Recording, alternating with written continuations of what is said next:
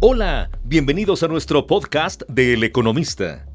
Llevamos algunas semanas escuchando a nuestros tenderos, dueños de restaurantes y fonditas. Con sus comentarios hemos comprendido que estos negocios son una parte esencial de nuestra cultura. En estas semanas hemos aprendido que los retos son grandes, pero son más grandes las oportunidades. El día de hoy hablaremos de México y sus tienditas. El confinamiento afectó el principal valor de nuestras tienditas, su cercanía. En capítulos anteriores, los tenderos nos platicaron lo importante que fue para ellos el apoyo. Nos explicaron los beneficios que obtuvieron con la ayuda del programa Mi Tiendita Segura. Con este programa, muchos negocios continuaron recibiendo clientes con las medidas de seguridad sanitaria tan importante en estos momentos. Tú tienes una tiendita. Sí, ¿Cómo le hiciste para hacerte de tu tiendita? ¿Y desde cuándo? tengo aproximadamente cinco años. Este, pues ahora sí que trabajaba era este empleada doméstica, pero estamos viviendo una situación demasiado difícil. Casi no hay venta, nos estuvieron cerrados dos meses, este, después ya nos permitieron abrir, pero ha bajado demasiado la venta. Ah, ok. Estamos pasando por un, ahora sí que económicamente un tiempo muy difícil.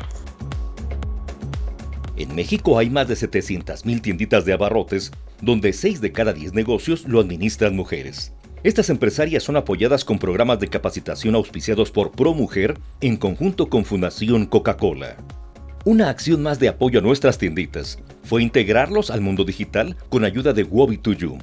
Se dio una opción más para vender y hacer llegar sus productos sin riesgo a sus clientes, creando así nuevas oportunidades de venta promociones, no tiene costo, el envío, tiene esas ventajas, ¿no? Porque normalmente cualquier otra plataforma pues te cobra un envío y nosotros no la cobramos, ni Wabi to You ni, ni nosotros como tienda, simplemente nos haces el pedido y te lo llevamos. No lo pagas en efectivo o por medio de otra aplicación que maneja Wabi to You. Créeme que se vende de todo, desde productos como el refresco, la cerveza, botanas, galletas, semanales, tú pones como un listado de productos y de ahí te dices, ¿sabes qué? Te voy a hacer un 40% de descuento, incluyendo desde panes, dulces, galletas, leche, eh, bebidas alcohólicas como pues la cerveza, todo se vende. Otros segmentos de negocios afectados por la pandemia fueron las fonditas y restaurantes. Para ello se creó el programa Tu Cocina Local, apoyando con capacitación, además de equipo de seguridad como manteles y mamparas, lo que ayuda a que sus comensales se sientan seguros. Mi abuelita tenía un localito chiquito y ahí ella empezó haciendo precisamente la pancita y bueno, ya se quedó esto como una tradición. Mi papá pues me lo enseñó a mí. Tenemos clientes que tienen mi edad.